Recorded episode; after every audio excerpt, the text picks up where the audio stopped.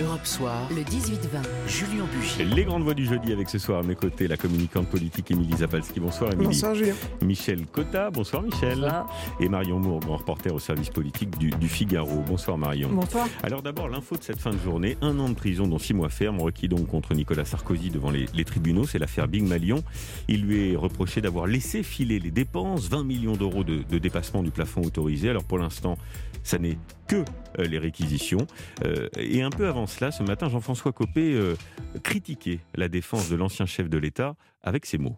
C'est Nicolas Sarkozy, il a, il a choisi une stratégie de défense qui est en vérité intenable intenable, puisqu'elle consiste à tordre la réalité des faits, expliquer que c'est pas lui mais les autres. Il, a fait ça d'ailleurs pour d'autres affaires qui le concernaient. Il y va, Jean-François Copé, Marion Maurien. Oui, visiblement, les, deux hommes ne sont plus du tout amis, puisque Nicolas Sarkozy aussi, dans, euh, quand il était euh, à la barre du tribunal euh, mardi, chargeait aussi un peu Jean-François Copé.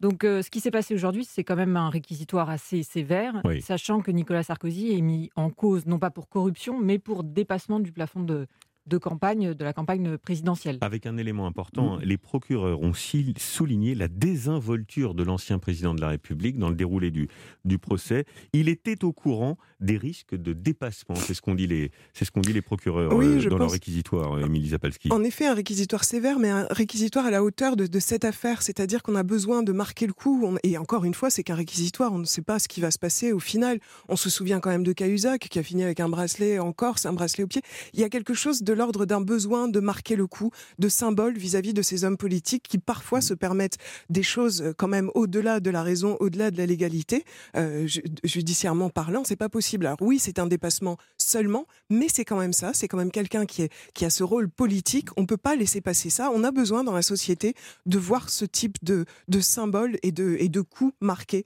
vis-à-vis de ces politiques. Alors, le président de la République, il s'est défendu. Hein. Il a dit J'étais président, chef du G20, dans la campagne, je dirigeais la stratégie politique. Alors, l'organisation des meetings, la sono, ah bah. les éclairages, je n'avais pas que cela à faire. Michel Cotta. C'est pour ça que Jean-François Copé n'a pas tort euh, de dire que sa défense euh, euh, est effectivement une défense élastique et trop trop bah, improbable quoi. en revanche, il s'agit effectivement d'un dépassement de campagne et de frais qu'il a déjà remboursés.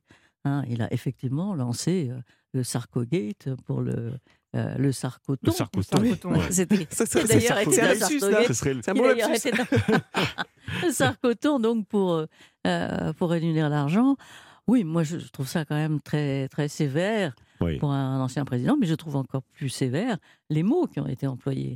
Au fond, maintenant un réquisitoire, bon, six mois de six mois de prison ferme, on sait qu'il les aura pas. Mm. enfin, on pense qu'il les aura pas, mais je trouve que c'est surtout les mots choisis qui ont été vraiment très cruels. Et puis aussi le deuxième, euh, deuxième aspect, c'est que, euh, on le sait, dans l'entourage de Nicolas Sarkozy, les gens pensent que c'est Jean-François Copé qui a largement ouvert ses dossiers. Avant l'affaire. Et au fond, c'est une vengeance, mais une vengeance qui va tourner les mal pour les deux. Est-ce que le chef de l'État euh, et le candidat, surtout qu'il était, on connaît la force de Nicolas Sarkozy dans ses moments de campagne, est-ce qu'il pouvait ne pas être au courant de tout cela quand même, Marion Mourgue vous allez me dire c'est difficile à dire, je ne connais pas le dossier.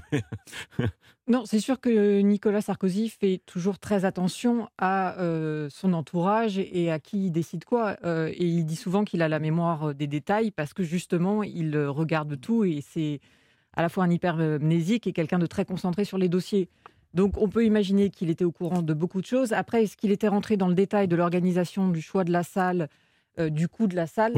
Là, c'est vérité contre vérité. Oui, toute la question est de savoir si quand il signait les frais de campagne, on lui disait euh, attention, on est en train de dépasser. Oui, parce Et que pas grave, les autres avaient tellement peur de lui. Il faut dire que euh, c'est vrai que c'est quelqu'un qui physiquement fait peur, y compris à ses équipes. Et, peut-être se sont-ils dit bon, on rentre pas dans les détails. Surtout, on rentre pas. On dit on dépasse. Mais de combien? Bien, on suivra le, la décision finale. 18h38, merci pour cette première réaction. On passe au régional, évidemment, avec le déplacement aujourd'hui d'Emmanuel Macron, qui fait beaucoup parler. À tout de suite.